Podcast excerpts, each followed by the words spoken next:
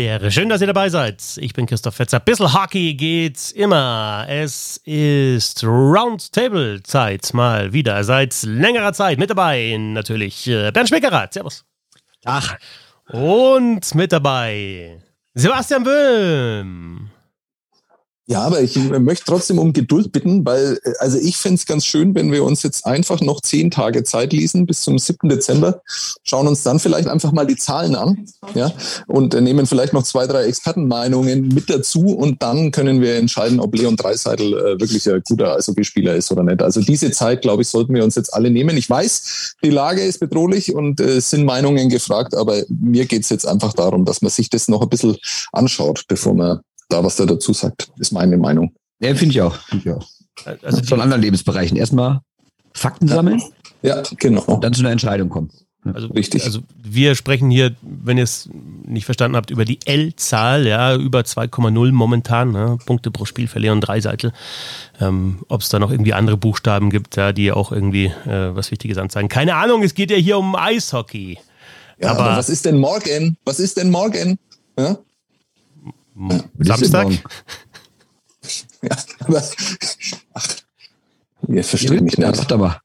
Hm? Was morgen ist? Ja. Morgen habe ich frei. Das habe ich tatsächlich frei. Das wird cool.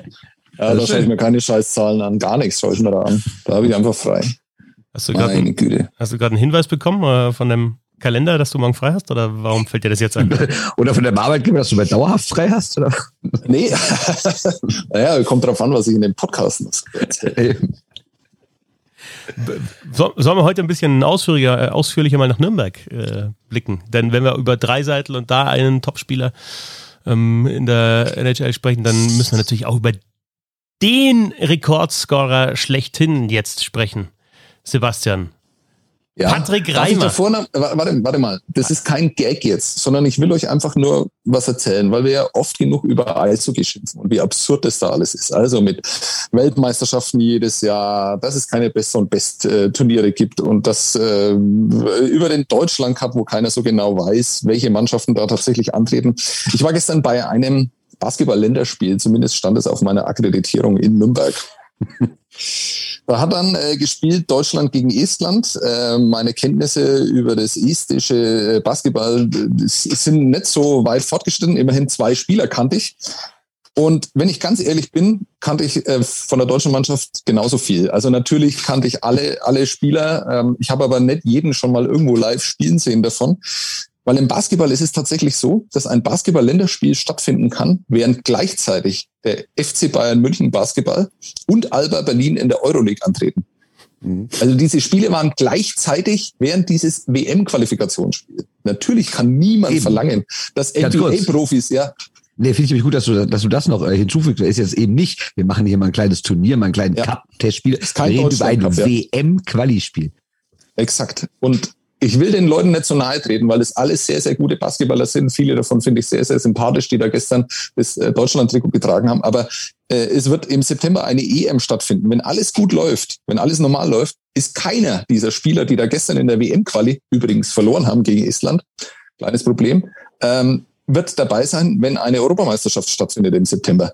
Also, wenn wir das nächste Mal drüber reden, wie beschissen eigentlich alles im Eishockey ist, dann müssen wir nur mal zum Basketball schauen. Es geht noch schlimmer. Und, und ja. Jetzt zielst man muss sich nur nach unten vergleichen, dann kommt man sich ja. vor. Ja, das ist eigentlich mein, exakt. mein Lebensmotto. Ja. Ich damit euch. Ja. genau. Aber heute war ich wieder gut im Podcast. Heute ja. war ich wieder gut. Ja. Und, und war das jetzt eine Überleitung oder einfach mal so reingeworfen, Sebastian?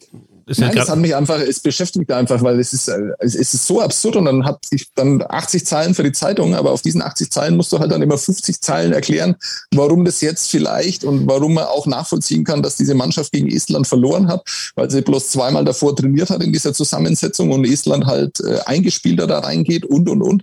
Äh, und es ist einfach, also wie schlecht kann man sich als, ähm, als Sportart vermarkten? Und das ist natürlich kein deutsches Problem, sondern es ist ein internationales Problem in dem, in dem Fall. Und äh, vor 17 Jahren war das letzte Basketballländerspiel in, in Nürnberg. Damals war Dirk Nowitzki da. Da war das Ding halt einfach voll, aber die große Arena. Ne? Und äh, ich glaube, dass die ganz froh waren über Corona. Da durften sie nur 1000 äh, Leute reinlassen jetzt da in Bayern. Ich glaube, dass gar nicht so viel mehr gekommen wären. Aber ausverkauft dann, oder? War, war, war ausverkauft ja, aber ich, ich ja. habe noch eine Frage, die dann doch wieder ins Eishockey reinspielt. Wie ist denn dann die Rezeption von sowas? Das heißt dann trotzdem überall, ja, die Nationalmannschaften, die Stars und wenn die gewinnen, sind die die Besten. So, so ich weiß nicht, im Eishockey, dass irgendwie nie drauf geachtet wird, welche Mannschaft steht da wirklich auf dem Eis, vor allen Dingen welche Gegner stehen da wirklich auf dem Eis. Es wird ja immer so getan, als wenn man irgendwie gegen Kanada Y gewinnt, dass man jetzt den Rekordweltmeister geschlagen hat. Wie ist das im Basketball? Also gibt's dann auch so, egal, dass es einfach Länderspiel ist, Länderspiel oder, oder sind da noch mehr so differenziert wie du und nehmen sich 50 Zeilen Platz dafür zu erklären, was da gerade stattfindet. Also neben mir war Kollege äh, gesessen, ähm, der das natürlich auch alles weiß, weil er sich mit dieser Sportart auskennt. Und er hat gesagt, nee, das erkläre ich nicht jedes Mal. Ja, also äh, das ist natürlich jetzt nur eine Einzelmeinung und generell sind die deutschen Basketballer schon länger nicht mehr in die Verlegenheit gekommen, irgendwie ähm, Erfolge zu erklären. Also nicht so okay, wie jetzt 2018 äh, äh, bei dem Olympiaturnier, wo man dann immer dieses Steinchen da dahinter setzen muss. Ähm, äh, also kann ich, kann ich jetzt so nicht sagen, aber es nervt natürlich alle einfach, die daran beteiligt sind, dass du halt einfach nie irgendwie davon ausgehen kannst, dass du immer alles erklären musst und immer erklären musst, wer da jetzt nicht dabei ist und nie sagen kannst, wer eigentlich dabei ist, wer da jetzt dann tatsächlich spielt. Und ähm, also vieles erinnert mich da ans Eishockey, sind natürlich andere Probleme Probleme, wo es äh, konkurrierende Weltverbände ja im Prinzip in dem Fall gibt oder internationale Verbände. Aber im Prinzip ist es exakt das Gleiche, dass man eigentlich gute Voraussetzungen hat, äh, tolle Sportart, tolles Produkt und ähm, auf einer Funktionärsebene alles dafür getan wird, dass dieses Produkt halt nicht funktioniert. Ja, aber weil es zu viele unterschiedliche Interessen gibt, oder? Wenn du jetzt sagst, also einmal ist natürlich Nationalmannschaft, dann ist Liga und dann ist, kommt jetzt in dem Fall ja auch noch die internationale Liga oder der internationale Wettbewerb dazu. Ja, das ist ja zum Glück im Eishockey kein Problem. die Champions League kann ja einfach nur froh sein, dass sie, dass sie stattfindet oder dass irgendjemand zuschaut im, im Eishockey. Das ist da nicht so, weil ähm, das Produkt Euroleague halt einfach sehr, sehr gut ist, sehr, sehr stark ist, dementsprechend auch sehr, sehr viel Macht hat.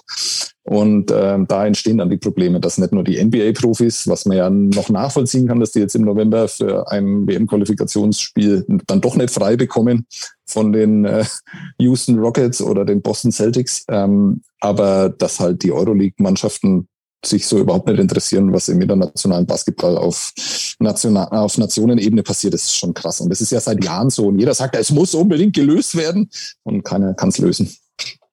Du wolltest über Patrick Reimer reden. Na, weil genau, ich lass mich, lass mich nochmal, ich probiere nochmal eine Überleitung. Ja, du hast ja diese ja. Silbermedaille 2018 angesprochen, ja, für die deutsche ja. Eishockey-Nationalmannschaft. Der, der, der, größte Erfolg für die Nationalmannschaft.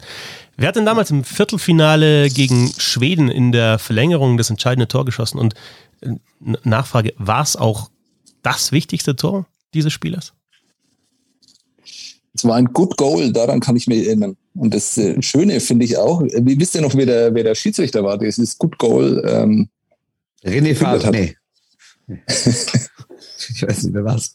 Äh, äh, Alexi Rantala war das. Ah, Ach Quatsch, echt? Ja, und welcher Schiedsrichter hat äh, im Finale dann den äh, Schützen dieses Viertelfinals, Verlängerungstors, We Have a Good Goal, Patrick Reimer, äh, auf die Strafbank gesetzt? Alexi Rantala. Alexi. Alexi Rantala. Und wer war am Mittwochabend in Krefeld? Ja, also die oh, Rheinlandhalle. Unglaublich. Es ist unglaublich, ja. Alexi Rantala war Der Mann weiß Sachen, der Wahnsinn. Ja. Unglaublich. Also. Ja, ich glaube, es gibt, äh, es gibt tatsächlich äh, so, so gewisse Beziehungen zwischen Patrick Reimer und diesem finnischen Schiedsrichter, die jetzt nicht immer so positiv geprägt war. Äh, aber ich finde ich finde solche Dinge total interessant, ähm, auch wenn das natürlich im Endeffekt dann doch reiner Zufall war. Aber spannend ist es schon. Ja, so ist es. So, jetzt feier den Mann doch mal.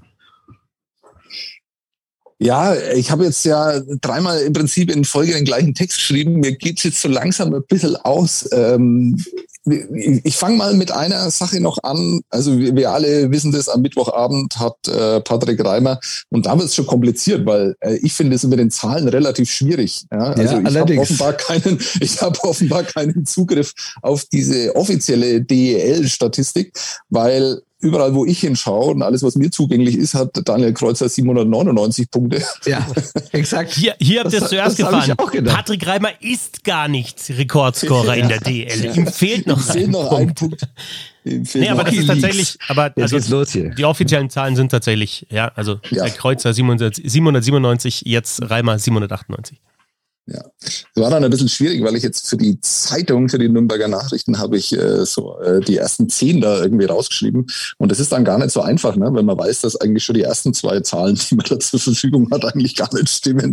Aber ja. naja, jedenfalls äh, ist, ähm, da habe ich, da habe ich einen ganz fürchterlichen Einstieg in den Text äh, probiert. Ich habe nachgeschaut, wie viele Spieler in der DEL bisher überhaupt ein DEL-Spiel gemacht haben.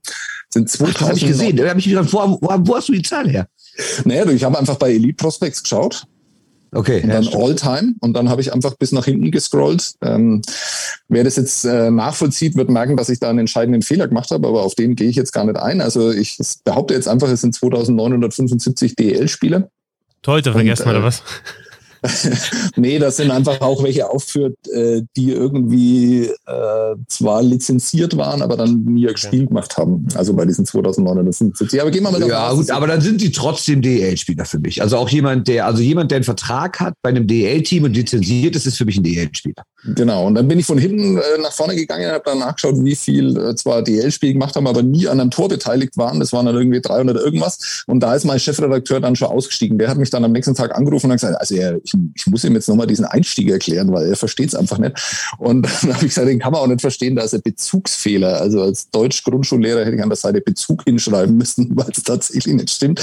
Ja, also so kompliziert ist es gar nicht. Ähm, Patrick Reimer hat die meisten Punkte in der Geschichte der deutschen Eishockey-Liga seit Mittwochabend, seit einem Second Assist ähm, auf ein Tor von Gregor McLeod dann. Und äh, ich fand diese Szene sehr, sehr schön, äh, wie Gregor McLeod, der das für Nürnberg gar nicht so unwichtige 3-1 da in Krefeld macht.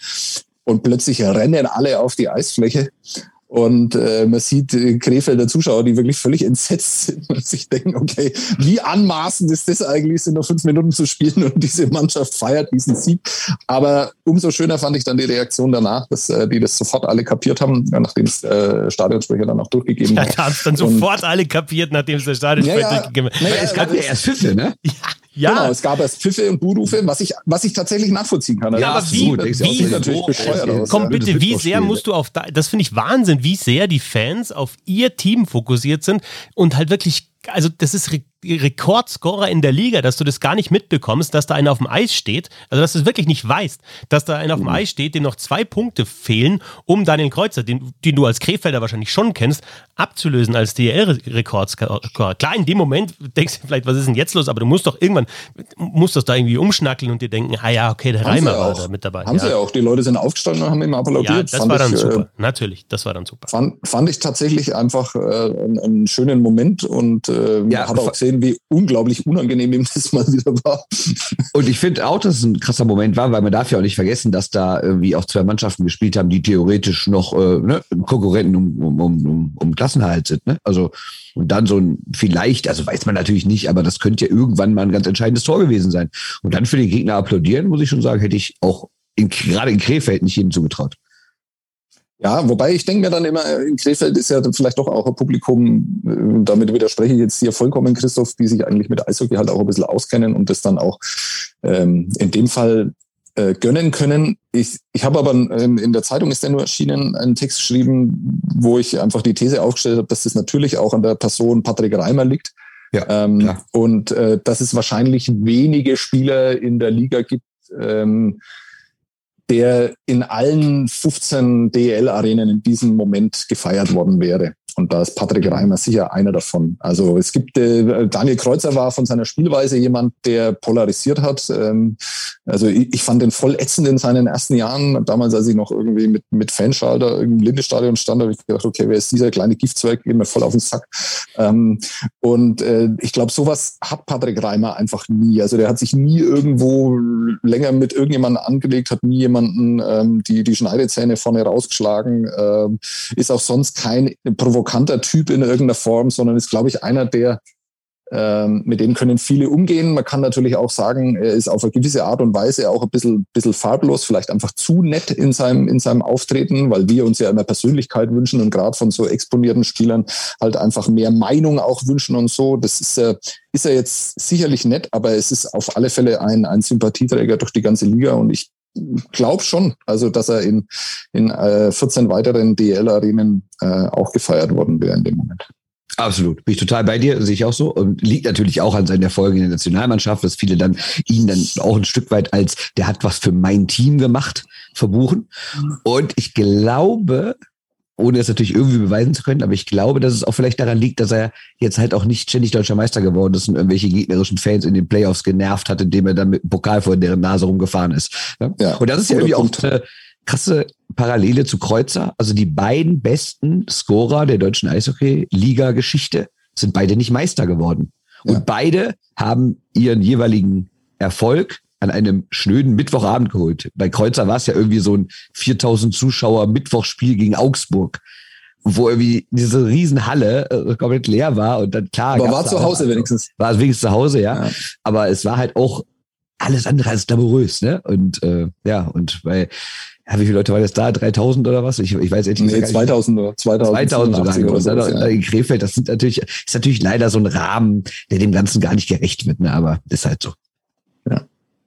Eine, eine Wahrheit natürlich dazu ist dann auch noch, dass ähm, also ich will das überhaupt nicht runterspielen. Das ist eine unfassbare Leistung. Der Mann steht jetzt vor seinem tausendsten Spiel, das er am nächsten Freitag wahrscheinlich in Köln dann äh, auch wieder nicht zu Hause äh, feiern wird oder spielen wird.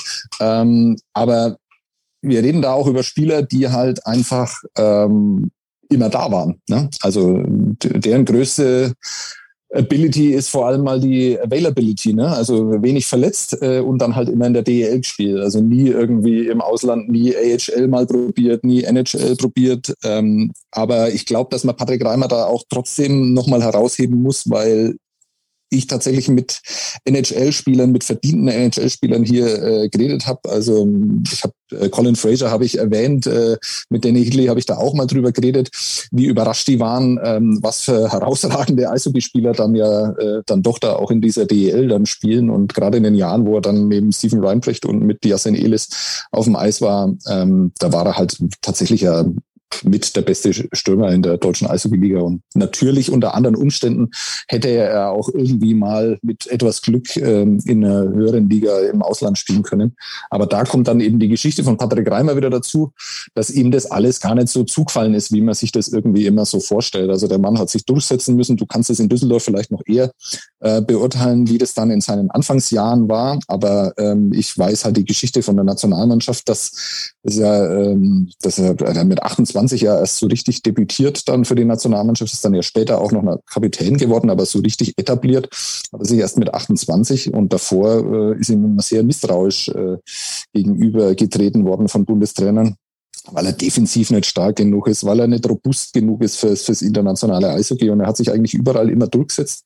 Ähm, interessant ist, dass er wirklich auch als Jugendspieler nie in Auswahlmannschaften war. Also mhm äh, weder beim DEB und teilweise ja noch nicht einmal bei diesen äh, Turnieren, wo du dann für den BEV, äh, für den Bayerischen Verband äh, gespielt hast. Er war bei, äh, er war bei Maßnahmen, ist er eingeladen worden, aber in die Mannschaft hat er es dann nie geschafft. Ähm, ganz erstaunlich, ne? wenn man jetzt äh, sieht, was er dann für Karriere hingelegt hat. Ja, und ich finde, er hat eigentlich schon relativ früh angefangen, Punkte zusammen und Vereine zu treffen. Also ich habe mir ja. eben mal so ab 2007 mal rausgeschrieben und dann reden wir, es sind eigentlich immer 20 und teilweise 30 Tore pro Saison. Ne? Also wir reden da über also mal ab 2011 ist 29, 21, 36, 31, 30, 31. Also das ist ja schon krass, wie man, wie man wirklich über vier, fünf Jahre eigentlich mehr als 0,5 Tore pro Spiel macht. Das hat echt schon Qualität, ne? Ja, ja, das sind die, das sind die Punkte und das sind die Zahlen, aber die Wertschätzung funktioniert halt dann doch über die Nationalmannschaft und da ist er ja relativ spät äh, dann erst, äh, also wenn du heute siehst, dass da 19-Jährige und 20-Jährige ist völlig normal in der Nationalmannschaft, also davon war er ja weit entfernt damals. Also dieser Schritt in die NHL, weil du gesagt hast, andere Umstände, was, was wäre das dann gewesen? Also eine Karriere, die schneller Schwung aufgenommen hätte? Oder würdest du sagen, auch dann, wenn das schneller so geklappt hätte, wäre gar nicht der Typ gewesen, dann das zu versuchen. Also das, das ist das eine, glaube ich, dass er tatsächlich dazu nicht der Typ gewesen wäre. Und dann glaube ich aber, dass er ähm, zu Beginn seiner Karriere und als dann der, der Übergang halt vom, vom Jugendalter in, in, in den Profibereich, dass er da halt einfach überhaupt nicht die Rückmeldung bekommen hat. Also er hat nie die Rückmeldung bekommen, dass er für sowas jemals in Frage gekommen wäre. Und auch ich habe ja für eine Geschichte, die bald in einem großen Eishockey-Magazin in Deutschland erscheinen wird, äh, auch mit seinem Vater mal äh, telefoniert, relativ lang. Und ähm, also diese Familie hat alles dafür getan, dass die drei Söhne, also gibt es ja noch diesen Torwart, äh, der auch nicht ganz unbekannt ist, Jochen Reimer, aber es gibt auch noch einen älteren Bruder, der Eishockey gespielt hat. Und ähm, die haben alles für diese drei Jungs gemacht und haben die gefördert ohne Ende.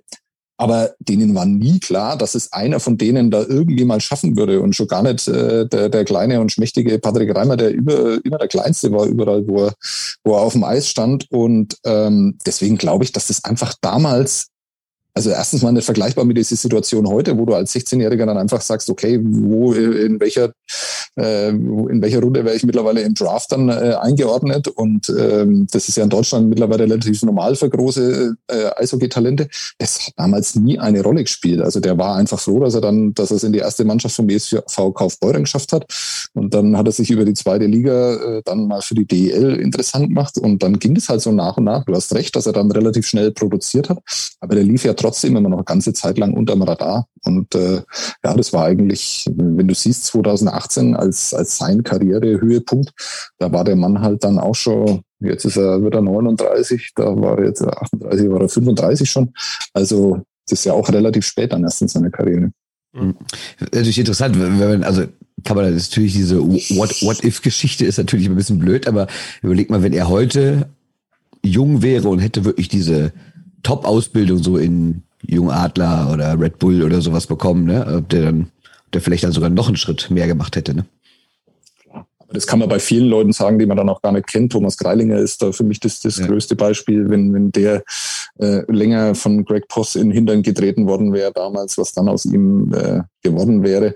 Ähm, also ich glaube schon, dass er, dass er von seinem Grundtalent ist er einer der, der allergrößten. Ähm, dieser Reimer äh, weil es ein unglaublicher Instinktspieler ist. Also der, äh, und das beziehe ich immer darauf, und das, das klingt auch wieder so ein bisschen abwertend, aber ist es überhaupt nicht. Der hat eine Qualität, ähm, die ganz wenige Eishockeyspieler, glaube ich, haben. Der ist Verletzungen immer aus dem Weg gegangen. Und wenn man ihn mal so beobachtet, das, ich kann ihn zu Beginn, also, also 22, 23, das weißt du besser, damals habe ich ihn nicht gesehen oder nicht so häufig zumindest. Aber der geht ja auch keinem Zweikampf aus dem Weg. Also es ist ja nicht so, dass der, äh, dass das so, so ein Schönspieler ist, der sich da raushält. Also ganz im Gegenteil. Ähm, und trotzdem ist es einer, der, glaube ich, alles immer relativ gut unter Kontrolle hat, der Dinge einfach gut einschätzen kann, der da ein unglaubliches Gefühl dafür hat. Ich habe versucht, da irgendwie rauszukriegen, ob, ob man sich das irgendwie erklären kann, ob das aus der Kindheit kommt oder sonst irgendwie. Aber der hatte das offenbar schon immer, dass er dieses Spiel hat gut lesen können, was auf einem hohen Niveau halt dann zwischen den guten und den sehr guten Spielern ja dann oft den Unterschied macht, weil er eben diesen, diesen Check dann einfach im letzten Moment ausgewichen ist, äh, der ihm dann halt die Gehirnerschütterung vielleicht gebracht hätte und sowas. Also ähm, äh, ist er ist er toller Torjäger, einer, der oft an sich zweifelt ähm, und dann wieder zehn Spiele lang zehn, zehn Tore macht und dann halt mal wieder zwölf nett, völlig normal für Leute, die mit so einer Qualität äh, gesegnet sind. Aber ich glaube, dass das im Endeffekt seine, seine größte größte Stärke ist einfach dieser herausragende Eishockey-Instinkt. Den, den, siehst du ja auch immer wieder. Also jetzt zum Beispiel, ähm, ich meine, Phil Kessel ist ja in der NHL äh, dieses Beispiel für, ja, sieht man, dass der vielleicht nicht komplett austrainiert ist. Du denkst dir, okay, der wird wahrscheinlich auch verletzungsanfällig sein. Äh, hat er diese unglaubliche Ironman-Streak da, weil er halt, ja, weil er halt einfach einen brutalen Hockey-Sense hat oder halt auch ein Verständnis dafür, ja, was, was ihm jetzt was ihm was bringt und was ihm nicht was bringt. Und das ist ja auch, also deswegen meinst du, das ist, ja, vielleicht kann man als Angriff dann sehen, das ist ja auch intelligentes Spielen. Ne? Also du kannst natürlich überall reinbüffeln, äh, obwohl du vor, wenn du intelligent bist, dann weißt du vorher schon, es bringt jetzt gar nichts. Also nur, dass vielleicht dann die Zuschauer jubeln, aber es bringt dem Spiel jetzt gar nichts. Oder du triffst dann die richtige Wahl und sagst, okay, da muss ich jetzt auch mal die Kräfte einteilen. Ne? Also klar, ist es ist es schön, wenn einer sich immer reinhaut und jeden Schuss wirft und sonst was. Aber schöner ist halt, wenn jemand dann zur richtigen Zeit dann die Kraft hat und dann zur Stelle ist und dann den Check fährt und dann den Gegenspieler von der Scheibe trennt und dann vielleicht nochmal den, den Backcheck fährt. Also gerade als du gesagt hast, so defensiv nicht so, nicht so stark, das ist dann schon lange her, weil seit ich Patrick Reimer Eishockey spielen sehe, ist das halt auch ein brutaler Arbeiter nach hinten, der doch für die Mannschaft sehr, sehr viel tut und in den letzten Jahren, wo das Scoring vielleicht dann nicht mehr so da war, hat er, finde ich, auch seine, seine, seine Spielweise nochmal angepasst und seine Rolle nochmal neu, neu ähm, definiert. Das mit dem Scoring finde ich interessant. Also erstmal noch zu diesem, zu diesem Defensiven. Ich kann mich schon daran erinnern, dass er Also vor neun Jahren ist er nach Nürnberg gewechselt, seitdem sehe ich ihn regelmäßig. Und der hatte in den ersten Jahren, finde ich, da schon noch Defizite. Es gab so Situationen, wo er sich einfach selber auf dem Eis in die Position gebracht hat, wo er verteidigen musste. Und da hat man eigentlich immer davon ausgehen können, dass es dann auch eine Großchance für den, für den Gegner gibt. Das, daran hat er unglaublich gearbeitet. Ich glaube auch, dass äh, Rob Wilson da nicht ganz, ganz unschuldig dran ist äh, an dieser Entwicklung. Und weil du jetzt gesagt hast, in, in letzter Zeit, wo das Scoring nicht mehr so ist. Ich glaube, dass Patrick Reimer einfach dieses sensationelle, äh, ganz interessante. Er ist ja am, am Mittwoch von deinem Kollegen gefragt worden, äh, an wen er jetzt eigentlich denkt in dieser Situation. Da haben wir dann meinen können, jetzt äh, denkt er an seine Frau, an sein Kind, an die Familie, die ihn da immer unterstützt hat. Und er sagt in solchen Situationen eigentlich immer, erwähnt er immer Stephen Reinbrecht und Yassin Elis. Ähm, äh, das war einfach eine herausragende Reihe über, über mehrere Jahre, was einfach auch sehr ungewöhnlich ist, dass die so lange zusammenspielen. Das wollte ich gerade sagen, ne? weil wir, ja. das finde ich in, in, in, der NHL immer so schön, wenn du irgendwie guckst, so die erste Reihe von Boston, die erste von Colorado oder auch Washington, was auch immer, die spielen halt über fünf, sechs, sieben Jahre so zusammen. Und in der DEL gibt es ja wirklich wenig Reihen, von denen du das behaupten kannst und sagen, ja, die haben mal irgendwie wirklich ach, die standen für was und da wusste jeder äh, gegnerische Verein, ach, heute kommt wieder dieses Trio und so. Und das war so ein Trio, ne? Genau, jetzt die, aktuell ja nur in Bremerhaven, wo man das dann auch so, so sagen ja. kann. Ja, ja, Das ist äh, vielleicht also Mannheim und München haben jetzt nicht so, da wird auch immer zumindest, kommt mir das so vor, vielleicht achte ich auch nicht genug drauf, aber kommt mir auch nicht so vor, als würde, würde da jetzt eine Reihe irgendwie fünf Jahre zusammenspielen oder so, ne? Ja, also selten ja sogar Duos, also noch nicht mal Duos gibt's ja dann irgendwie, die so ja. längere Zeit irgendwas prägen. Aber was ich eigentlich hinaus will, für den Reimer war es, glaube ich, dann extrem schwierig, obwohl er äh, so ein Instinktspieler ist und obwohl er ähm, äh, so spielintelligent ist, sich dann darauf einzustellen, dass eben Stephen Reinprecht und Yasin Elis nicht mehr an seiner Seite waren. Und das, da hat er, glaube ich, zwei Jahre Probleme gehabt. Das letzte Jahr ähm, war, war katastrophal. Also da hat er sich auch, äh, ich glaube, er hat alles gegeben und hat ganz normal versucht zu spielen, aber mit äh, seiner eigenen Corona-Erkrankung zu Beginn der Saison, dann äh, quasi keine Vorbereitung, da hat er extrem drunter gelitten. Und jetzt ist es ja wieder was ganz was anderes. Also ihr müsst mal sehen, was, was für Zahlen der auflegt im Moment. Also da, da ist nichts äh, von Nachlassen im Scoring zu merken. Also der, der spielt im Moment genauso, wie als wenn da Stephen Reinbrecht und Jasen Elis an seiner Seite wären. Ja, 20 in 21, ne? Äh, exakt. Und ich habe mir letzte Saison tatsächlich gedacht, Sebastian, oh, ich weiß gar nicht, ob der den Rekord noch bricht, wenn der ja, jetzt äh, auf exakt, diese, auf, ja. in, in, in, dem, in der, in der, in dem Tempo weiterscored, äh, auch wenn der noch, noch mal eine Saison spielen würde. Und jetzt war es halt dann so nach den ersten Spielen, ja, ist halt die Frage, wann? Ja, ist das ein Mittwochabend ja. oder ein Freitagabend oder ein Sonntagnachmittag? Genau. Der hatte letztes Jahr 0,46 und jetzt hat er 0,95. Also sagen wir mal grob ein Punkt pro Spiel. Das ist doppelt so viel wie letztes. Also der hat jetzt schon, obwohl der äh, 21 Spiele im Vergleich zu 35 hat er jetzt schon vier Punkte mehr als letztes Jahr. Ja. Genau. Und ja, es ist immer noch kein Top-Team, Nürnberg. Ne? Es ist ja nicht so, dass du sagst, ja gut, die waren halt mal schlecht, was soll er machen? Früher hat er mehr gepunktet, weil er natürlich auch in seiner Zeit in Düsseldorf war die DG ein Top-Team, dank der Metrokohle, war ja zweimal im Finale. Ja. Mit Nürnberg war er sehr oft sehr weit in den Playoffs. Da kann man natürlich sagen, gut, wenn du immer viele Spiele machst und du hast gute Mitspieler, dann machst du auch Punkte und dann jetzt vielleicht letztes Jahr gesagt, naja gut, jetzt geht's mit ihm so ein bisschen langsam bergab und die Mannschaft ja sowieso. Aber jetzt widerlegt er total die These, dass es nur immer darum geht, wie die Mannschaft spielt. Ja, er war am Anfang, weil das letztes Jahr das Problem war. Ne? Da hat er ja dann irgendwie zwei junge Spieler mit Brad Pollock und Eric Cornell. Dann irgendwie äh, sollte er dann quasi der, der Leader sein in dieser Reihe. Es hat einfach überhaupt nicht funktioniert.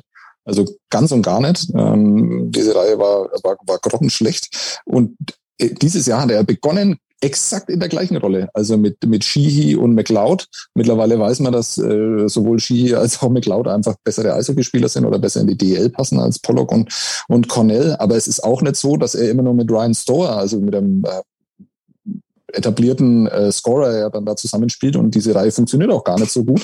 Ähm, er hat einfach sein Spiel nochmal so angepasst, dass er selber sich in die Situationen bringt, äh, zu scoren. Und ähm, über eine Sache würde ich noch gern mit euch reden. Ja? Was, was ist das, das klassische, das, das klassische Reimer-Tor? Ja, das gibt's nicht mehr. Also dieses Tor, ja. das fällt ja kaum mehr. Das ist der One-Time aus dem, linken Bullykreis. Den hat man den, den gab es noch nie. Den was? gab es noch nie. Aber Gott, Powerplay-Tore hat er doch schon mal zehn gemacht in einer Saison. Äh, schau mal nach in dieser äh, letzten 30 Tore, ich glaube äh, 31 Tore oder wie viel er da gemacht hat. Ähm, schau mal nach, wie viel Powerplay-Tore er da gemacht hat. Drei. Drei. Ja. Dieses Tor gab es noch nie. Man glaubt einfach immer nur, dass es das gibt, weil er halt immer nur gesucht wird in dieser Situation. Du siehst in jedem Powerplay, siehst du ihn da dreimal draufheizen, zwei davon werden geblockt, einer kommt durch, äh, aber treffen tut er so gut wie nie damit. Nie. Aber er hat schon mal. Oder hat noch nie. Natürlich geht der hier und da mal rein, aber, aber es ist nicht so. Es ist ja. null effizient, dieser Schuss. Null. Und ich verstehe auch nicht, warum man da eben, das ist, ist meines Erachtens auch ein Problem des Nürnberger Powerplays, dass man halt meint, das ist die 1A-Option und die funktioniert aber eigentlich überhaupt gar nicht. Interessanter Gedanke, es sind ja schon krasse Wochen für den. Wenn du überlegst, jetzt, klar, war jetzt beides in einem Spiel, aber hätte theoretisch auch auf mehrere Spiele ähm, aufgeteilt werden können. Er sagt, er stellt den Rekord ein, er stellt einen neuen auf dann ist er, wie du eben schon mal sagtest, ganz kurz vor seinem tausendsten Spiel, also noch ein Meilenstein. Und dann wird er in den nächsten Tagen, Wochen definitiv der erste Spieler in der DEL-Geschichte sein, der die 800-Punkte-Marke knackt. Schon krass, dass man irgendwie drei oder so gesehen vier Meilensteine binnen zwei Wochen oder so holt, ne? Ja, aber da haben sie sich auch den richtigen ausgesucht, weil dann steht halt immer auch einer im, im Rampenlicht, der das auch will, ne? Also für den 799. Und der Rahmen ist genau. auch geil, der volle Hallen, gute Stimmung im Land. Genau, 799. Punkt, also dann auch laut Sebastian Statistiken, DL-Rekordscorer, 800 Punkte, 1000 Punkte. Ja. Meister mit Nürnberg. Ja, der wird abgehen. Der wird so abgehen da. Das wird Wahnsinn. Der wird in den Bars und Clubs. Achso, nee, das geht ja auch nicht. Aber naja. Der, der Punkt zum Thema, die ganze Liga, also gehört sich natürlich einfach auch so, dass man gratuliert. Aber das hat ja nicht nur, wie du gesagt hast, Bernd, vorher, also du hast gesagt, der ist nie Meister geworden mit Meisterpokal äh, vor den eigenen Fans. Aber das weiß die Liga halt das, was das für ein Typ, typ ist. Ja, nicht nur die Mitspieler und Gegenspieler, sondern auch die Fans wissen es einfach und die anderen Clubs. Also das war schon auffällig, dass der, der Respekt vor Patrick Reimer ist zu Recht sehr, sehr groß. Mein Hot Take, äh, oder was heißt Hot Take? Eher eine Hot Frage. Äh, wird irgendjemand, äh, glaubt ihr, das wird irgendjemand nochmal brechen können? Weil, also ich habe zwei Sachen, die dagegen sprechen. Punkt eins ist, irgendwie gibt's heute kaum noch 30 Tore Leute in der Liga. Und Punkt zwei ist, würde so ein Mann, also gibt es überhaupt noch Leute dieser Qualität, die irgendwie mehr als 20 Jahre in der DL spielen? Oder werden die dann NHL und wenn es da nicht klappt, irgendwie sowas machen wie ich gehe nach Schweden, ich gehe in die Schweiz, ich gehe nach Russland oder was auch immer. Also ist es möglich, dass ein deutscher Spieler über Jahre 20, 25, 30 Tore in dieser Liga schießt und die Liga nicht verlässt? Ich glaube es nicht, weil du hast ja jetzt auch äh, vergleichbare Spieler mit, mit Plachter und Nöbels, die halt da jetzt schon Jahre verloren haben, weil sie halt in der, in der AHL das probiert haben, ähm, die vergleichbar scoren, die auch wahrscheinlich weiter so scoren werden jetzt erstmal, aber denen das halt dann gleich am Anfang mal so fehlt. Ähm, deswegen bin ich da auch eher skeptisch. Äh, wer ist direkt dahinter? Pieter kommt noch, Furchner, aber da sind die Abstände halt, glaube ich, schon so groß und das Alter mittlerweile auch so, dass die, glaube ich, auch nicht mehr dafür in Frage kommen. Also ja, ich Pieter, Pieter fehlen ungefähr 130 Punkte. Ja, ja, ja, da müsste er noch mindestens drei Jahre spielen. Er müsste noch drei Jahre spielen, auch so weiter scoren dann natürlich in, in dieser Form. Und äh, wir dürfen nicht vergessen, ne? also wir reden da über den Reimer, als würde der dann irgendwie nach seinem tausendsten Spiel aufhören. Ja, es gibt kein Anzeichen dafür. Also ich kann mir gut vorstellen, dass er noch ein weiteres Jahr dann spielt. Ja, und wo du gerade Marcel Nöbels ansprichst, ich meine, natürlich, das ist auf jeden Fall einer, der scoren kann, der das auch jahrelang getan hat, aber Marcel Nöbels steht zumindest laut der Liste, die ich hier vor mir habe, bei 281. Ja, ja, also, klar. Ja. da sind noch ein paar hundert zu machen und Marcel Nöbels ist jetzt auch keine 16 mehr, ne? Darf ja. man nicht vergessen, der ist auch Ende 20. Ja, ja nee, ich sehe da auch niemanden. Wie sieht es dann insgesamt bei den Ice Tigers aus, Sebastian, nachdem wir jetzt Patrick Reimer ausgiebig gewürdigt haben? Denn auch das ist ja so ein Punkt, über den man mal sprechen kann, Thema Trainerwechsel. Also wir hatten jetzt drei in der DL und bei allen drei Teams, klar, bei Schwenningen ist es jetzt ein kurzer Zeitraum, aber bei allen drei Teams ging es bergauf oder geht es weiterhin bergauf. Nürnberg hatte diesen langen Lauf, in dem sie, ja, was waren das, fünf, Sieben. Fünf, sieben Spiele gepunktet. gepunktet. aber fünf und zwei, also fünf ja. Siege, zwei, zwei Niederlagen halt dann aber trotzdem mit Punkt. Also das war der, der Start von Tom Rowe, auch wenn, wenn das erste Spiel die Niederlage gegen Krefeld war. Aber ja, da musste ich ja dann auch irgendwie was geändert haben. Oder ist es dann dieser frische Wind und man muss befürchten, dass es dann wieder in irgendeinen Trott geht? Naja, das war ja ganz spannend. Ne? Also die haben diese sieben Spiele, in denen sie punkten, was ja in Nürnberg jetzt auch nicht so selbstverständlich ist. Dann kommt die Deutschland-Cup-Pause eher zum schlechten Zeitpunkt. Sie hatten da vorher schon diese Pause, weil sie äh, gegen Düsseldorf hätten spielen sollen, Iserlohn und München, die dann alle nicht spielen konnten. Ähm, dann haben sie während der Pause das eigene Corona-Problem, verlieren nochmal zwei Trainingseinheiten. Das heißt, die haben vor dem Freitagsspiel dann äh, gegen München eigentlich nur zweimal trainiert.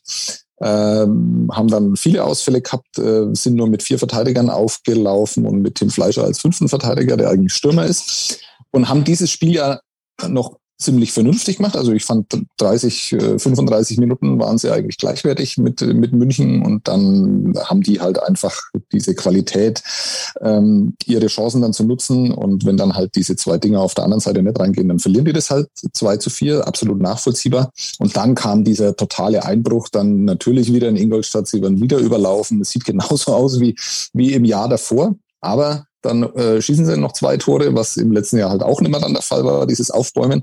Und das Entscheidende war ja, und da redet jetzt natürlich keiner drüber, weil alle über den Reimer reden, aber sie gewinnen dann 3-2 in Krefeld. Wichtiges Spiel, unfassbar hässliches Spiel, also wirklich äh, kaum mit anzuschauen, extrem hohe Fehlerquote. Aber er hatte die Mannschaft dann halt innerhalb kürzester Zeit so stabilisiert, dass sie von einem 2 zu 7 in Ingolstadt dann zum hässlichen 3 zu 2 Gewürge dann ähm, in, in Krefeld dann kommen. Und das war schon so ein Punkt, wo man vielleicht äh, aus äh, Nürnberger Fansicht darauf hoffen kann, dass Rowe eben kein äh, Trainer ist, der nur so einen kurzzeitigen Effekt dann hat.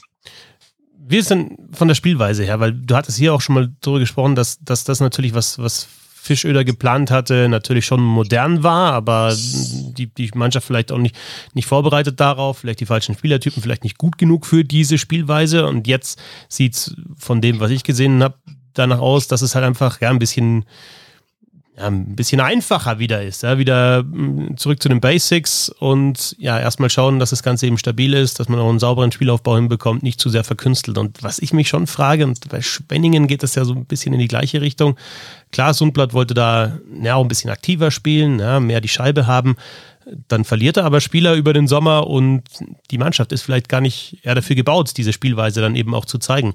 Und die Frage, die ich mir dann übergeordnet stelle, ist, ja, natürlich schön und gut, eben schönes Eishockey zu spielen, die Scheibe haben zu wollen, aktiv zu sein, in den Vorcheck zu gehen, weil das eben das ist, was gute Mannschaften machen. Aber nicht alle 15 Mannschaften in einer Liga sind gleich gut. Und vielleicht muss man dann doch wieder für manche Mannschaften eine andere Spielweise finden. Und vielleicht sind wir dann sogar wenn wir auch fordern, ja, das ist toll, wenn die so spielen, ja, das ist gut anzuschauen und ja, du musst auch aktiver werden und alle werden aktiver, auch die kleineren, die werden aktiver und sich dieses, dieses hinten reinstellen und zerstören, das gibt's gar nicht mehr. Ja, vielleicht sind wir auch so ein bisschen auf, oder ich jetzt auf dem Holzweg und du musst einfach sagen, ja klar, manche Mannschaften müssen es trotzdem weiter so machen. Ja, aber wie hast denn du das wahrgenommen? Du hast ja das Spiel kommentiert, also äh, gegen, gegen München. Also fandest du, dass dass die dann nicht so aktiv waren? Weil, also ich habe mich mir die Frage gestellt, wie wollen die dann mit, mit vier Verteidigern äh, und diesen Ausfällen ohne äh, Trainingseinheiten, die wichtig gewesen wären, sieht man das dann irgendwie in der, in der Spielanlage. Und ich fand eben, dass man es überhaupt nicht gesehen hat. Also, dass sie auch diese Phasen hatten, wo sie mit zwei Leuten dann einfach krass auf den, den aufbauenden Spieler gegangen sind, da tatsächlich auch diese Puckgewinne dann tief im, im Münchner Drittel hatten. Ähm, am Ende dann nicht mehr, weil ihnen wirklich einfach die Kraft ausgegangen ist. Das hat man dann auch gemerkt, äh, wo man dann sagen kann, okay, dann war es vielleicht nicht so clever, so zu spielen. Aber ich habe nicht den Eindruck, ähm, dass, dass Roder in irgendeiner Form diese Mannschaft ausbremst. Es sind nur einfach, und da wird es jetzt dann spannend, weil also ich zumindest als Eishockey-Beobachter kann das oft nicht erklären, aber diese Kleinigkeiten, die funktionieren jetzt tatsächlich. Also die reden immer von den Details und den Kleinigkeiten und dann sagt man, okay, dieses blöde Gelaber, das können sie sich auch wirklich sparen. Aber in dem Fall ist es, glaube ich, so. Die haben von der Spielweise gar nicht so viel geändert. Ähm, und äh, aber diese Kleinigkeiten, dieser dieser kurze Aufbaupass, der oftmals extrem äh, äh, gefährlich und riskant war, den spielen sie jetzt halt nicht mehr. Sie wissen halt jetzt einfach genauer, wann sie was machen können, wann sie draufgehen können, wann es keinen Sinn macht. Ähm, also sie spielt einfach cleverer die Mannschaft. Ja, was mir aufgefallen ist gegen München war halt einfach das war, war halt zielstrebiger und straighter. Also du hast gemerkt, wenn die die Scheibe gewonnen haben im eigenen Drittel, wusstest du sofort, das sind ein bis zwei Spieler in der neutralen Zone, die du sofort anspielen kannst. Und dann ging es halt raus und dann hast du auch gegen eine Mannschaft wie München, die eben dann schon ja, mit, mit sehr vielen Spiel nach, Spielern nach vorne kommt, hast du da einfach ein, hast du da auch Platz. Und das war schon zu sehen, dass es einfach ja sehr, sehr geradlinig ist. Und ein zweiter Punkt, der mir aufgefallen ist, also da waren so ein paar Spieler dabei, die sind, die sind mir beim ersten Mal, als ich in Nürnberg war in der Saison oder beim letzten Mal, da war, die sind mir da nicht aufgefallen. Und dann ist aber auch eine Frage, hat das was mit dem Trainer zu tun? Zum Beispiel McLeod, der hat ja keine richtige Vorbereitung gehabt. Der, der war beim ersten Mal, als ich in Nürnberg war, ist ja auch schon wieder ein paar Wochen her. Ja, hätte ich nichts über den sagen können. Und jetzt habe ich mir gedacht, was ist denn das für ein richtig guter Eishockeyspieler? Der, der, da stand er da gegen München in dem Spiel, stand er erst als Verteidiger drin und ich gedacht, okay, gut, dass er irgendwie sechs Verteidiger haben. Das war irgendwie so ein Täuschungsmanöver oder keine Ahnung. Auf jeden Fall hat er ganz normal Center gespielt und wirklich toll anzuschauen. Das ist halt auch nochmal so ein Faktor, ne? Das, da kann der Trainer dann aber nichts dafür, wenn, wenn manche Spieler einfach außer Form sind oder dann eben, ja, keine richtige Vorbereitung hatten. Also da spielen so ein paar Punkte da mit, da, mit, da, mit rein. Aber ich finde einfach, dass es, ja, eben die kleinen Dinge aber die sich dann doch irgendwie aufsummieren zu einer etwas anderen Spielweise, zu einer greifbaren Spielweise. So würde ich es vielleicht umschreiben. Genau, und da, da sind jetzt die, weil wir wollen ja auch nicht nur über die Aussage, also so gerne ich auch vor mich hin laber, ähm, aber mir ist der Redeanteil meinerseits viel zu groß in diesen, an diesem Roundtable. Aber ähm, äh, Krefeld und Nürnberg da miteinander zu vergleichen. Also das eine ist, dass wir jetzt da Systemfragen diskutieren, äh, auf die, also zumindest ich, äh, gar keine so ganz klaren Antworten habe. Ich habe aber gesehen, dass in der ersten Trainingseinheit und damals dachte ich noch, na ja, das macht er vielleicht auch, weil er halt beobachtet wird, weil er von der Mannschaft ja auch beobachtet wird und weil er ausgecheckt wird. Wie ist der Typ so? Und ist er wirklich dieser Dinosaurier, der uns da angekündigt worden ist aus, aus Nordamerika? Einer, der jetzt auch schon länger nicht mehr gecoacht wird, der nicht nur alt aussieht, sondern der auch schon ein bisschen älter ist und so, ne? Wie, wie verkauft er sich? Und dann holt er sich da die, die Spieler aus der dritten und der vierten Reihe holt er zu sich und redet mit denen lang nach dem Training. Ganz demonstrativ mit diesen Spielern. Das sind Spieler, die davor hohen Aufwand betrieben haben und es kam nichts dabei rum. Also ich rede von äh, Tim Fleischer, Charlie Janke, ähm, Marco Friedrich, der dann äh, da mit dabei war, ähm, Jake Ustorf. Und der Frust dieser Spieler war extrem groß, weil die sich eigentlich, glaube ich, keinen Vorwurf machen wollten oder konnten, sondern die haben immer viel gegeben. Es kam aber nichts dabei rum. Wer ist jetzt seitdem vielleicht äh, der auffälligste Spieler äh, seitdem das passiert ist. Ähm, Dane Fox hat sich völlig verwandelt und äh, Tim Fleischer hat sich völlig verwandelt. Also schaut dem Fleischer mal zu. Das ist ein richtig spektakulärer Eishockeyspieler, der richtig, richtig äh, Spaß macht, dem zuzuschauen. Der hat jetzt Verteidiger gespielt und hatte Offensivaktionen, äh, sensationell. Der hat ein unglaubliches Skating, ähm, guten Zug zum Tor, echt, echt cooler Spieler und das sind die Spieler, die einfach von Tom Rowe ähm, zunächst mal jetzt profitiert haben und das hat für mich einfach was mit richtigen Coaching, richtiger Ansprache, einer eine nachhaltigen Motivation, kein Anschreien oder sonst irgendwie, sondern den Leuten Selbstvertrauen geben und denen irgendwie klar zu sagen, was sie zu tun haben und die machen das dann, erledigen das dann. Das ist für mich im Moment das, was es ausmacht, gar nicht so sehr das System. Aber das System ist in Krefeld, finde ich total interessant, weil die spielen halt doch mitunter echt hässlich. Also richtig, richtig hässlich. Stellen Sie da hinten rein und dann wird es rausgeballert. Und äh, ich kann mir auch nicht vorstellen, dass das jetzt so auf der, das ist alles nur aus der Außensicht, aber so rein von der Sprachbarriere her mit manchen Spielern und und und, ob das da auch auf dieser menschlichen Ebene so gut funktioniert und das jetzt so viel besser ist oder ob da halt einfach jemand an der Bande steht, der einfach sehr, sehr viel über Eishockey weiß und der einfach weiß, wie so eine Mannschaft spielen muss, dass er dann halt auch Erfolg hat. Ja, genau so ist das in Krefeld. Ne? Also du hast natürlich schon gemerkt, da muss sich was ändern und das eben nicht nur personell, sondern auch inhaltlich. Ich weiß auch nicht, ob die Mannschaft immer noch gut zusammengestellt ist, ob sie das jemals war. Aber Sachakin hat auf jeden Fall ganz klar erkannt, wenn wir hier irgendwie Punkte holen wollen, und das sollten wir tun, weil es einen Abstieg gibt, ähm, dann müssen wir erstmal irgendwie eine, eine Mauer vor das eigene Tor stellen und gucken, dass wir nicht mehr so exorbitant viele Tore kriegen, weil, was man ja auch nicht vergessen darf, die Krefelder Torhüter auch nicht die geilsten sind. Ist ja nicht eine Mannschaft, wo du sagst, oder ein Kader, wo du sagst, ja, spielt mal nach vorne und wenn wir mal in Konter rennen, dann haben wir halt Pech oder ja, den hält der schon, sondern meistens war ja so, naja, wenn man sich das mal anguckt, fünf, sechs, sieben Gegentore waren jetzt keine Seltenheit in Krefeld und ich glaube, Sarakin hat sich äh, und ich glaube, dass das ja auch was mit dem Charakter macht oder oder oder oder mit dem ja, mit mit dem Selbstvertrauen und der Laune, wenn du halt auch immer so Abschüsse kriegst und ständig wieder negative Erfahrungen und Misserfolge hast und ich glaube, ihm wäre erstmal wichtig, diese negativen Seiten des Spiels erstmal zu reduzieren. Dass das nicht schön aussieht, bin ich total bei dir. Ähm, und die schießen ja auch noch nicht so richtig viele Tore. Also klar, du hast so einen Lessio, der einfach immer nach vorne rennt und der immer ein Tor machen kann. Und Bracco ist, glaube ich, noch ganz gut, ne? Aber ähm, ich finde, sonst hat Krefeld ja jetzt nicht unbedingt eine Mannschaft, wo du sagst, oh, da ist ein russischer Trainer, der schon mit großen Spielern zusammengearbeitet hat. Der lässt die jetzt bestimmt russisch traumhaft spielen, wie in 70ern, 80ern mit dreimal durch die Beine und noch, noch sechs Kreise. Sondern der hat sich diesen Kader angeguckt und gedacht, okay, der ist mental am Boden, der kriegt pro Spiel 800 Gegentore. Was können wir machen, damit wir erstens mal vom Charakter äh, oder, oder unter der Laune Her ein bisschen hochgehen und damit wir nicht so viele Tore kriegen. Und naja, also stellen wir uns erstmal hinten rein und dann verlasse ich mich halt echt auf so ein Lessio, dass der immer nach vorne rennt und die Tore macht. Und so gesehen hat es ja bisher auch ganz gut funktioniert. Wenn wir es vergleichen, Donatelli war jetzt auch nicht lang da, aber der hatte keinen einzigen Sieg. Und Sahaki hat immerhin, ist er ziemlich ausgeglichen. Der steht bei 8-2-8. Also wenn wir jetzt die Niederlagen mit eigenem Punktgewinn mal als unentschieden werten, dann ist der genau ausgeglichen. Also 500 Hockey, wie wir Profis sagen. Und ähm, der Gesichtsausdruck dazu ist überragend gewesen. und dann, und dann äh, wo, zumal es ja gar nicht stimmt, fällt mir gerade auf, ne? Aber egal. ähm, naja, auf jeden Fall äh, kann man sagen, dass er dieses Team schon stabilisiert hat. Ne? Also wenn es nachher, wie gesagt, wenn es nicht schön aussieht, aber die bleiben trotzdem drin, werden die sagen, hast du alles richtig gemacht. Naja, also weil du ihn angesprochen hast, Lukas Lessio ist wahrscheinlich der, der schnellste Spieler in der, in der Liga.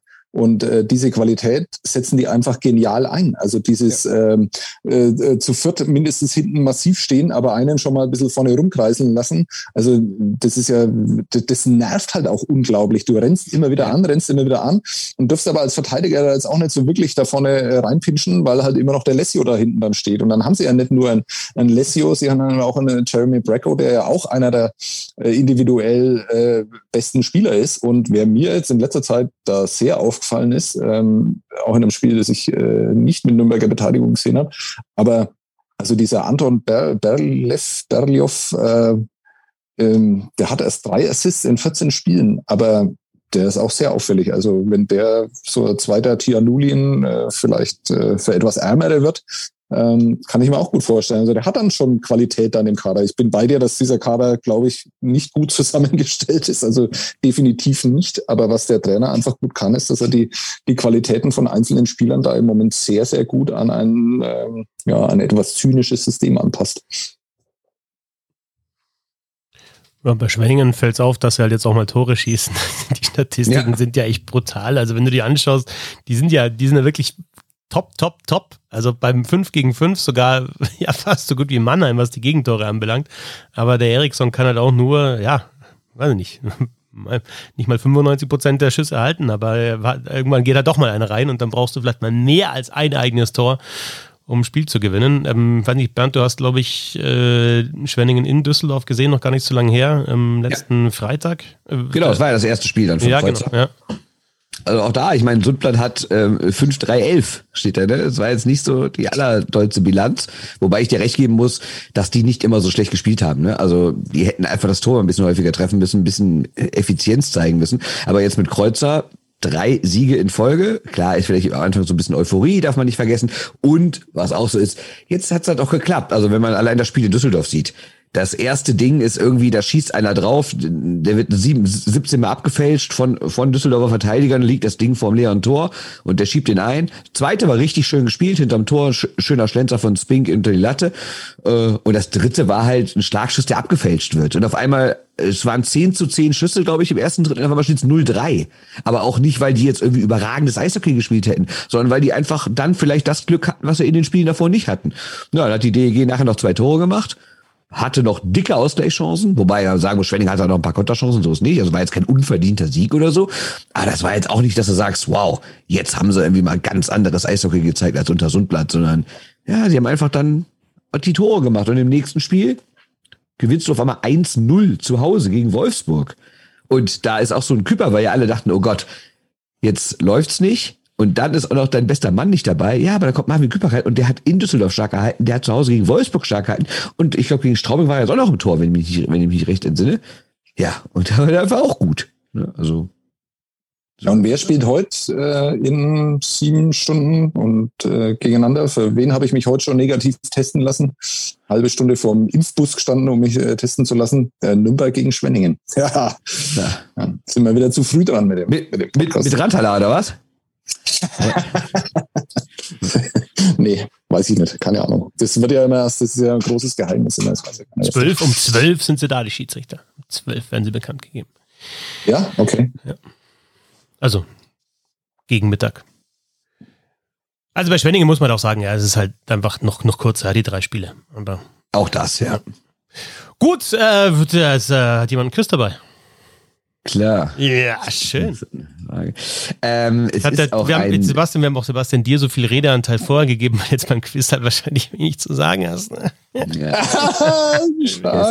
also das Quiz, ähm, ich habe es mal ähm, Give Me Five genannt oder wie wir Profi sagen würden, Give Me Five. Äh, denn ich will, ich sage euch Kategorien, die sind nicht so schwer und ihr müsst einfach fünf richtige Antworten geben. Und das Schöne ist, ich werde die Zeit mitstoppen. Wenn ihr das innerhalb von 20 Sekunden schafft, fünf richtige Antworten zu geben, kriegt ihr einen Punkt. Wenn ihr es innerhalb von 10 Sekunden schafft, kriegt ihr einen extra Punkt. Habt ihr verstanden, ja? War ja nicht so schwer, seid ehrlich. Geil. Also. Äh, warte mal, wie wir Profis sagen, hä? Aber naja. Also ich sage euch jetzt einfach eine Kategorie nacheinander, nicht parallel. Und derjenige, der dran ist, schießt einfach los mit den Antworten. Zack, zack, zack, zack, zack, zack, zack. Und wenn ihr auf fünf kommt, binnen 20 Sekunden kriegt ihr den Punkt. Wenn ihr auf ja, gut, aber so langsam, wie du die Fragen vorliest, habe ich da überhaupt keine Chance, das ja dann Ja, dann beginnt doch erst die Uhr. Wenn ich, wenn das Fragezeichen gesprochen ist, drücke ich drauf. Alter. Ah. Ne? Ja, also, wer will das anfangen? Ist spannend. Es gibt für jeden acht. Wer will anfangen? Also, ich, ich will, dass der Christoph anfängt. okay. Alles klar. Wetter, sind Sie bereit? Jo. Sicher? Okay, dann sage ich jetzt NHL Nummer 1 Pickup 2010. Uh, Conor McDavid, ähm, ähm, äh, ähm, äh, Austin Matthews, ähm, Rasmus Dahlin, äh, Jack Hughes, 2010,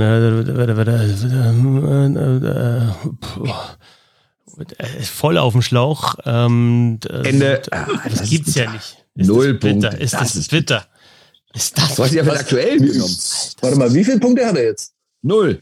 Null. Also wenn er fünf gehabt hätte, hätte er was bekommen? Ein. Oder halt innerhalb von zehn Sekunden, dann hätte er zwei. Alter. Der Zeitdruck, oh. ja, ja, okay, schwach. Zeitdruck okay. ist. Egal, weiter geht's. weiter geht's. Herr Böhm. Ja. Hersteller von Eishockeyschlägern. Low.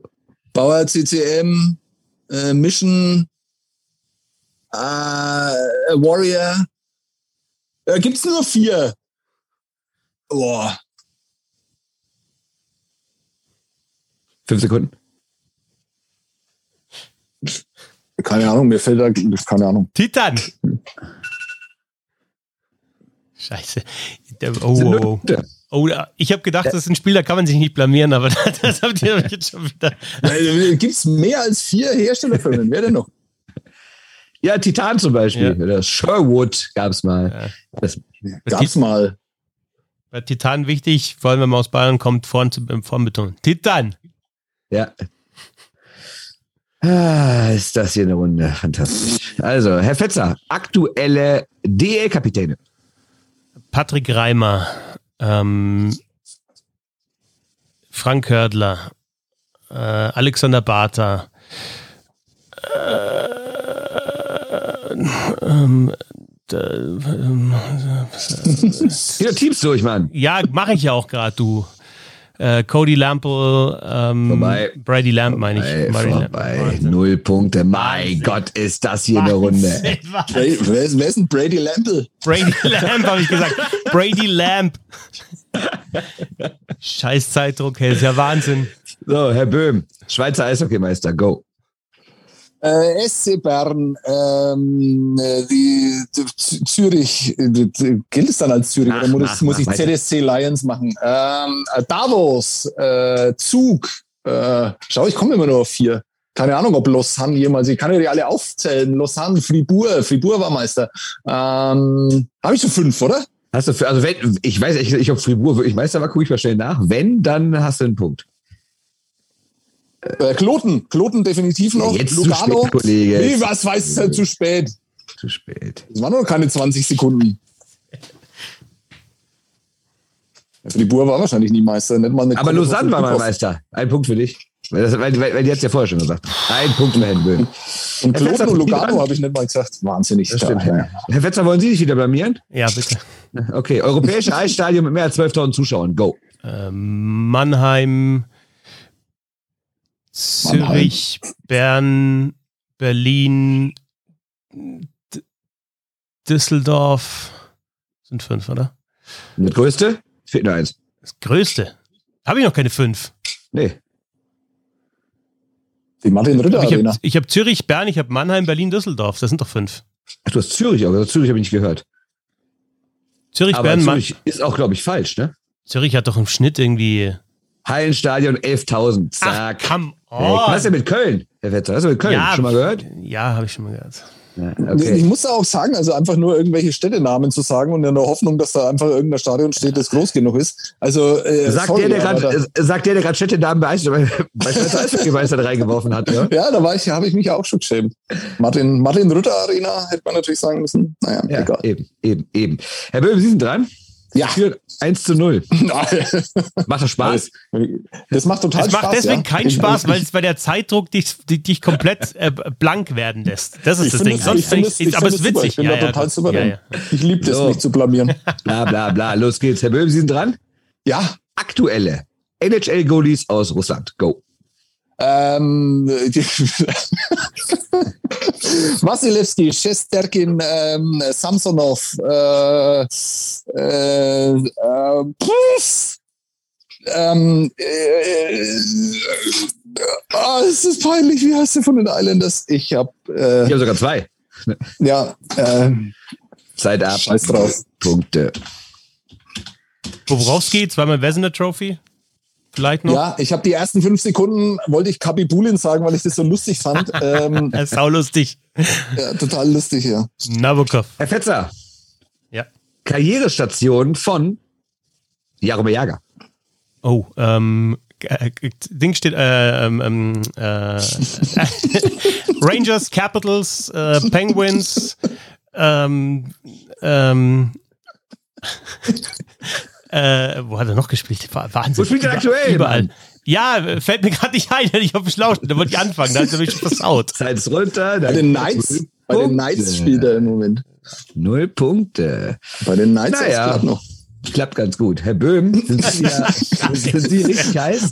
Hättest ja Schalke auch noch sagen können. Ja, Schalke, genau. Oh, ja, genau. Schalke wäre auch was gewesen. Ja, Schalke, Flames. Wo Schalke? Äh, Kladno heißt die Stadt, sorry, aber ich bin einfach nicht drauf gekommen. Ja, ja. Ich sag ja, Rüdiger, Sie sind dran. Ja. Äh, deutsche Eishockeyspieler, die entweder früher oder aktuell spielten in Schweden. Alter Leubel, Stefan. Ähm, Roman Kechter? ja, danke, bringt das sich da raus. Mach doch mal inne! Moritz Fünf. Habe ich so fünf? Nein, fünf Sekunden noch. Äh, äh, Felix Schütz. Vorbei, Ende, Ende, Ende. Null Punkte. Ah. Spaß. Das macht richtig Spaß. Äh, also mir hast du ich Spaß. Herr Fetzer, Sie sind dran. Jo.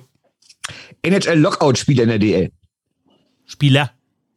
Oh, ja, was denn sonst? Ja, ja, sorry. Ja, ja, ja. Ähm, das hätte ich gern. Äh, Shanahan, ähm, boah, in der DL ist es so lange her. Ähm, äh, ähm, Anderson, äh, wer hatte noch beim Lockout gespielt? Boah, Wahnsinn. Zeit vorbei. Das ist ja unglaublich. Ja, ich sogar Zeit, aber in der Zeit doch, aber in der Zeit fünf. Natürlich weiß ich alle, aber in der 20 Sekunden, ey. Pavel Bure, meine Fresse. Natürlich Herr, Bure. Herr Böhm, Sie sind dran. Alter. Ja, aber ich will, ich will gleich sagen, dass ich die ersten zehn Sekunden auch irgendwie nur lachen will, um okay. dann, ne? Okay, egal was passiert. Alles Darf ich klar. die Kategorie nochmal? Die war echt gut. Äh, die sind alle richtig gut. Mit den Lockouts. Wie viel, wie viel machen wir denn da eigentlich? Jeder noch? acht. Wie viel haben wir schon?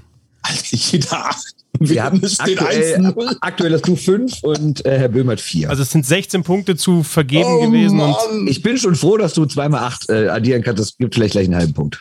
also, also leg los. Herr Böhm, Sie sind dran. Ja. In der Geschichte, also ich muss anders anfangen, Schweden in Detroit. Historisch und jetzt. Go. Äh, Holmström, äh, Zetterberg, Lidström, ähm, äh, äh, Kronwall. Komm, einen noch, einen! Äh, Lukas Raymond. Oh Gott.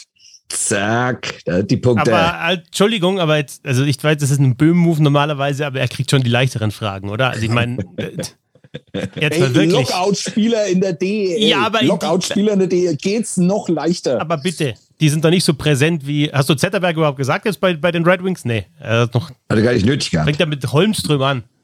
Ja, warum nicht? Also, Herr Fetzer, ähnlich für Sie. Der kann, der kann. Eben. Für Sie, jetzt wird es auch einfacher, das ist die gleiche Kategorie. Russen in Washington.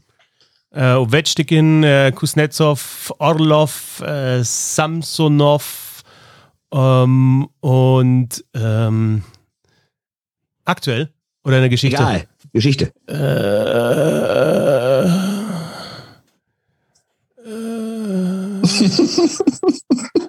Zeit vorbei. Null Punkte. Nik Nikolischin, wie kann man denn Nikolischin da vergessen? Oder Sergei Fedorov, Alexander Semin, also ein paar gab es da schon noch. Ne? Aber äh, wir haben jedes Mal vier. Wir blamieren uns Ja, ja. brutal, aber wir haben immer vier. Dann machen wir es nächstes Mal als vier gewinnt. Ja. Also, äh, Herr Dr. Böhm. ja. DL-Spieler des Jahres. Go. Boah, keine Ahnung, ist mir scheißegal. Patrick Reimer, Marcel Nöbels und das war's. Ich habe keine Ahnung. Ähm, Michael Wolf, ähm, Robert Hock, äh, äh, Mike Bullard, ähm, Brandon Shanahan, Pavel Bure, Doug Wade, Scott Young. äh, Man kann nicht auf Fragen antworten, die der vorherige nicht hatte. Das hätte ich vielleicht ja, mal sagen sollen. hätte ja sein können, dass sie auch Ja, Spieler ja, des Jahres waren. Am geilsten ist, dass du mit deinen Lockout-Spielern plus meine zwei jetzt auch auf vier kommst. Also was willst du eigentlich von mir? Scott Young, ja, Pavel Bude, ja. Ja, Das super. sind natürlich null Punkte. Herr Fetzer, Sie sind wieder dran. Bundestrainer. Ah, Bundestrainer. Äh, Krupp, Söderholm, Sturm, ähm, äh, äh, Unsinn und wen nehme ich denn noch? Äh, nehme ich noch ähm, ähm, Cortina. Ja, erster Punkt für Fetzer. Ne, zwei sind Damit- es. Bitte? Waren es nicht nur vier? Zwei Punkte. Warum denn zwei Punkte? Du warst doch nicht in 10 Sekunden. Du warst genau bei 14 Sekunden. Okay, gut. Ah, okay. Hast du, Aber, der ja. Sebastian schon mal zwei?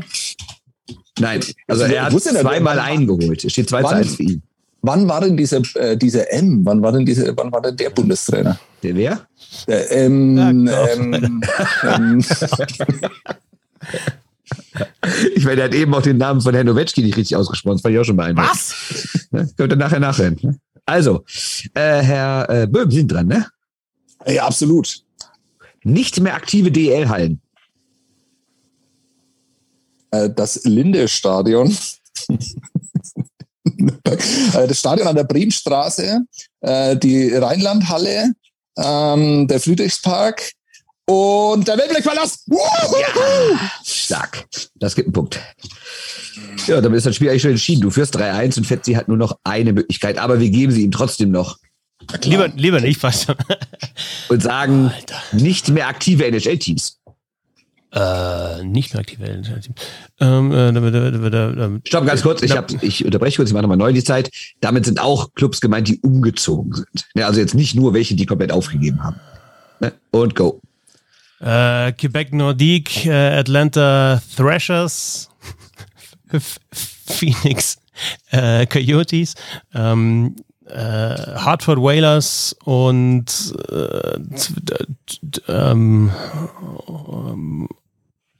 Ottawa 67s. Ich sag mal null Punkte. Und ich kommentiere das nicht. Äh, Herr Böhm, letzte Aussage. noch eine. Ah, ja, ja, ja, ja. Sie können, auch, Sie können ja richtig demütig noch ein 4-1 draus machen. Äh, DL-Spieler mit 1000 Spielen. Mont, Lüdemann ähm, und die weiß ich alle nicht. Äh, Ulm, keine Ahnung. Ist egal. Ich habe gewonnen. Okay, die Liste wäre Lüdemann, Kreuzer, Mont, Furchner, Köppchen, Seidenberg. Stark. Das war's. Das war ein schnelles Quiz. Äh, es ist 4 zu 1 ausgegangen für den Mann, dem diese Folge Nee, auch 3-1, gewidmet war als 3-1. Nürnberger. Du stimmt, 3 zu 1 ist es ausgegangen, genau. 3-1. Ja, herzlichen Glückwunsch. Herzlichen Glückwunsch. Vielen Dank. Danke sehr. Und äh, Herr Fetzer, wie geht's, steht's so um Ihr Selbstvertrauen aktuell? Brauchst du einen Trainer, der dich erstmal defensiv hinten stabilisiert, oder was? Genau. Künftig? Naja, also, man, ähm, also wichtig ist ja in dem Fall nicht so sehr auf die Zeit zu schauen, glaube ich. Aber es ist halt schwierig. Wenn sie abgelaufen Nee, ist, dann schon. Ja, ja. Und- Nee, ähm, tatsächlich echt peinlich, aber ich mache wirklich auch die Zeit dafür verantwortlich, weil wenn du die Dinger da rausschießen musst, also ich habe dann auch, weil du hast dann gesagt Kapitäne von DL-Teams, dann habe ich mir gedacht, okay, geh mal die DL-Teams durch, dann ist mir kein DL-Team aufgefallen. Doch die Eisbären, aber da hatte ich schon Hördler gesagt. Ähm, also ja, also neues Format, man muss sich glaube ich mental erstmal auch so ein bisschen drauf einstellen. Das ist so, das stimmt. Ja, ja. Ich fand sehr gut. Ich habe schon lange nicht mehr so viel gelacht. Und ich sage euch, die Vorbereitung hat sieben Minuten gedauert. Das ist ja das Schöne daran, ne? Also, ja, aber das ist ein gutes Quiz auf jeden Fall. Also da, also wenn man halt das nächste Mal vielleicht ein bisschen schwierigere Fragen. Genau. Damit es halt nicht so peinlich ist, dass wir uns blamieren. So genau, und dann, der, Christoph, der Christoph bräuchte dann also fünf, sechs Minuten Zeit pro, ja. pro Kategorie. Weil der ist es einfach auch beruflich nicht gewohnt, dass er schnell auf Dinge reagiert dann Eben, irgendwie. Genau. Auch verbal. Ich meine, woher soll er das können? Oder, oder, oder den Live-Moment kennt er ja auch nicht. Ja. Naja, ja, vier Gewinnt hat er gewonnen. Vier Gewinnt hat er gewonnen. Vier Gewinnt hat er gewonnen. Und Gimme Five hat er nicht gewonnen. Ja. ja. bitte halt mit. Ich dachte, Zürich hat, also klar, hätte ich auch Köln nehmen können, aber ich habe halt dann. Ja, aber Zürich ist cooler, ne, weil dein Geld da liegt oder was. Ja, genau. Ja. Madrid, Turin, Paris, Tokio, Doha. So schaut's aus. Das war der Roundtable. Vielen Dank fürs Zuhören. Mit dabei Bernd Schwickerath auf Twitter, b-schwickerath. So ist es. Und der Bimson auf Twitter, at, auf Twitter und at bohem so unterstrich nn. Dankeschön. Danke auch. Und, und euch natürlich vielen Wieder, Dank fürs wiederhören. Zuhören und fürs Mitraten. Und wenn ihr unter 10 Sekunden was hattet, dann sagt mir Bescheid. Dann, dann feiern wir euch. Bis zum nächsten Mal. Servus. Tschö.